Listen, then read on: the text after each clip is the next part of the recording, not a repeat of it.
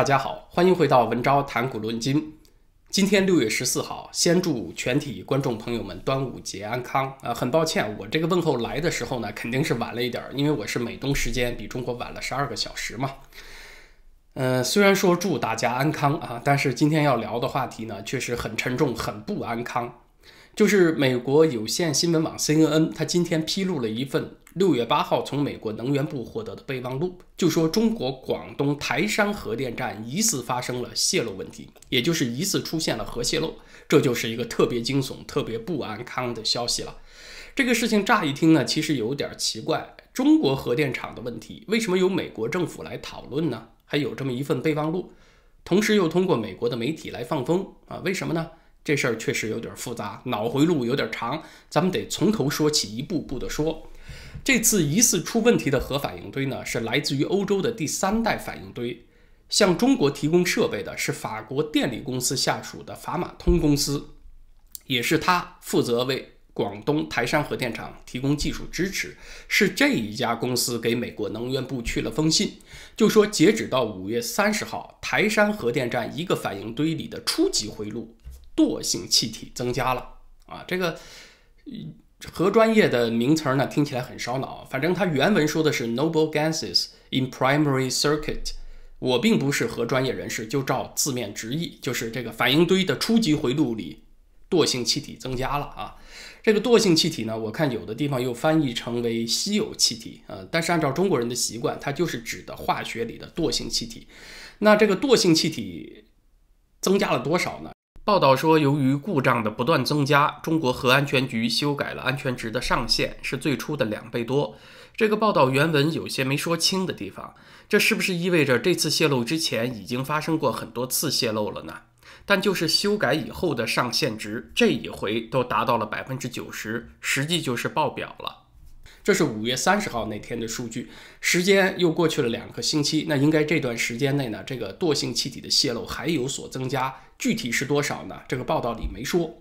那这个玩意儿增加它意味着什么呢？CNN 就采访了一位从洛斯阿拉莫斯国家实验室退休的核物理学家啊，叫 Rofer，他就解释说啊，这个惰性气体增加也就意味着某些容器破损了，或者是一些密封装置 containment 破损了。如果只是这种程度的破损，泄露出一些气体呢，还是次一级的问题。但是如果是和核燃料有关的一些元件破损，造成啊这类气体泄漏增加，那就是更加严重的问题了。法国电力公司它是有啊这个广东台山核电厂百分之三十的股份。他负责技术方面的一些工作，但是决策还是需要中方来做。结果就是中国的核安全部门改的标准，提高了危险物质释放的安全上限。否则的话，那按照程序，这个整个电厂就要关门了。换句话说呢，这是一种非常有中国特色式的操作。当出现了危险状况，击穿了我们的安全底线的时候，怎么办呢？咱们先把底线拉低啊，先让事情在这个。底线之下的危险区再运行一段时间啊，这段时间咱们赌一把，争取呢把这个问题解决了啊，这是比较习惯的中国式操作。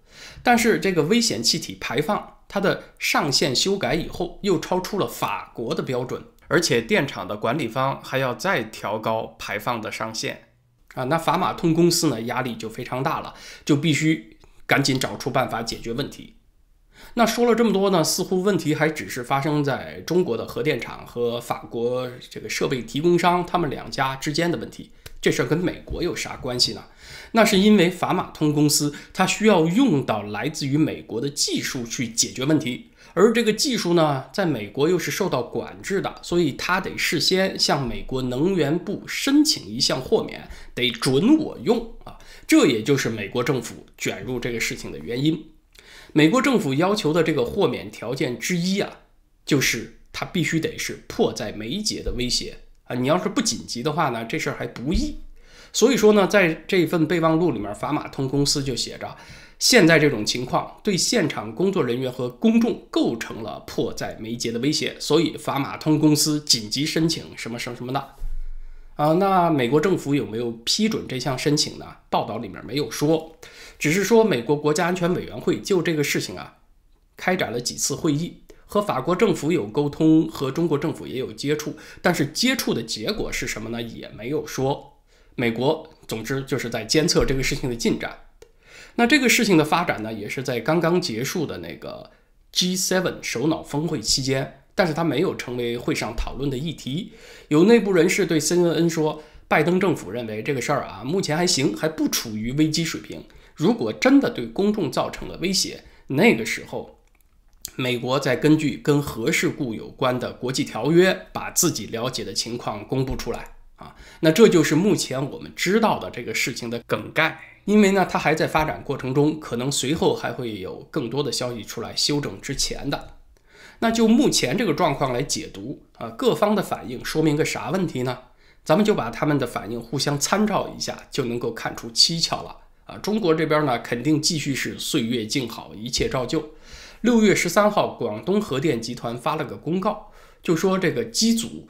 是按照计划已经大修完成了，六月十号又重新上线并网了，一切环境数据检测都正常啊。总之就是岁月继续静好。我想在墙内的观众，如果不是核专业的啊，或者不是专门搞这个环境检测之类的专业的啊，可能看到这种消息都会直接忽略过去了。这里的问题呢，就在于它出现了“大修”这个词儿。又是核电设备的大修啊，这个就要关注了。大修与日常维护相比有什么不同呢？就是指修理的幅度和流程都不一样。它通常是指这个设备已经有相当功能损失了，或者是在带病的情况下做的维修，那才叫大修。但是这个公告里面呢，并没有说为什么而大修，它只是告诉你哦，六月十号这一天大修就完了，而且问题解决了。供应设备的法国公司这边呢？态度也是非常含混，提出问题的是他啊，后来回避问题的也是他，最首鼠两端的就是法国这家公司啊，法马通公司，它其实最应该有的态度啊，是严格按照程序规定的要求，先把整个电厂都关停了在检修，因为技术力量在他们手里面，他们如果坚持的话，很可能是会成功的。但是从结果来看呢，是服从了中方的要求，就是把那个呃危险气体的。排放上限给调高了，是在超标的情况下，电厂还运行的情况下去解决问题。这种软弱的态度呢，其实它也是欧洲长时间以来对中共绥靖的一种表现。一到关键时候啊，就拉稀摆带，就这样了。你看刚刚结束的那个 G7 峰会上，法国总统马克龙既支持美国孤立中共的那个宣言，同时呢又表示我们并不是要针对中国与中国为敌什么什么的。他也还是这样首鼠两端。法马通公司给美国政府的申请里面是说，这个现场人员和公众都面临着迫在眉睫的威胁，所以你要准我用你的技术来解决问题。但是呢，十四号他给法新社的新闻稿里面口气又变了，又完全没有提到泄露的事情。又说相关监测的数据还在安全运行的范围之内，这就前后矛盾了。那到底是不是迫在眉睫呢？有没有这么严重的问题呢？你要不严重的话，你干嘛要向这个美国政府报告呢？对吧？这是法国这家公司很暧昧的态度。你回过头来看拜登政府呢，他也挺暧昧的，也是首鼠两端。他既说这个事情不构成危机级别啊，暂时还没有到那一步，但是他又把六月八号的备忘录交给 CNN 披露出来，让所有人都觉得危机了一把。那到底是危机还是不危机呢？所以这里到底有啥门道呢？咱们分析一下啊，往好处说，也就是往乐观说呢，这个泄露问题有可能在六月十号前后啊，大部分得到了解决。广东核电集团才发出那个公告，说大修完成了，这个机组又重新并网上线了。但是呢，法马通公司和美国政府对中国信息的透明度很没把握，怕担风险，万一又是像当初疫情啊什么可防可控那一出，那我受不了。所以呢，他们就。通过自家媒体 CNN 放风出来，就说真的有这么个事儿，给公众打个预防针。曾经有这么一个迫在眉睫的事故，如果这个事情后来又恶化了啊，又证明这个中共政府在拖延掩盖，那反正我已经通知大家了啊，我不算在参与掩盖啊，你们就别找我的麻烦。那如果这个事情没有恶化，真的就大事化小就过去了呢？那我说现在在持续监测中啊，我也没有下定论。所以，对这个事情的处理方式呢，我们看到的就是中国和西方的官僚体制，他们各自的那个所谓专业操作，各按各的套路打太极，都把自己的责任最小化。但是相比起来呢，欧美的官僚系统它的透明度要高一些。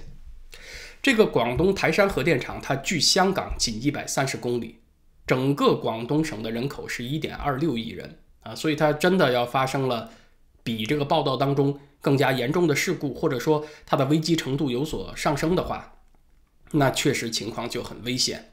目前广东呢正在遭受疫情复燃的肆虐啊，如果又碰上这么个核泄漏，那真的是冰上加雪，雪上加霜。CNN 访问的洛斯阿拉莫斯那个退休的物理学家说，通常啊，这个气体的泄漏它意味着有更严重的问题存在。呃，那这方面呢，我们就没有办法指望中国这边透露出更加详细的消息啊，说是泄露的什么气体啊，这个泄露达到怎样一个水准呢？我们就一无所知了。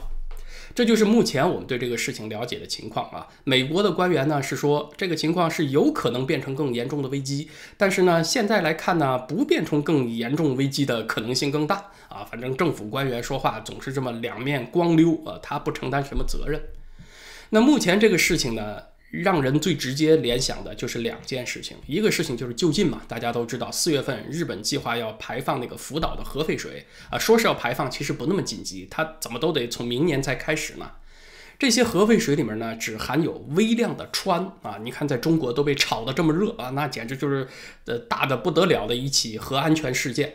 可是对于就发生在中国的核安全问题，那我就不知道小粉红们作何反应了。在怼核废水的时候，有业内人士扒出了2017年国家核安全局给深圳大亚湾核电站的一个批复。这个批复呢，是大亚湾核电站申请排放放射性物质。那就有懂的人测算了一下，这个福岛的放射性物质年排放量是深圳大亚湾这六台机组年正常排放量的多少呢？只有十分之一啊！这还是正常运行没有事儿的时候啊。现在呢，是广东台山核电站有事儿了。那人家干脆就把那个排放的上限就给你修改了，你都不知道。要不是法国的这家公司把这个事儿告诉了美国能源部，美国政府又捅给了媒体，那大家现在还都蒙在鼓里，没人知道呢。最低程度说啊，在处理事故的这十几天之内，排放出的有害物质有多少，那中国人是完全不知情的。所以说打脸的事情来得太快啊！你刚怼完人家日本排核废水，你自己就遇上这么一事儿。这个打脸的事情来得快呢，是很让人难受。但是好处呢，就是记忆比较新鲜，它能让你把之前发生的事儿联系上，促使人反思。说到这儿呢，我插一句啊，就是咱们上次节目谈到江苏、浙江闹学潮之后，这事儿也延续到了山西。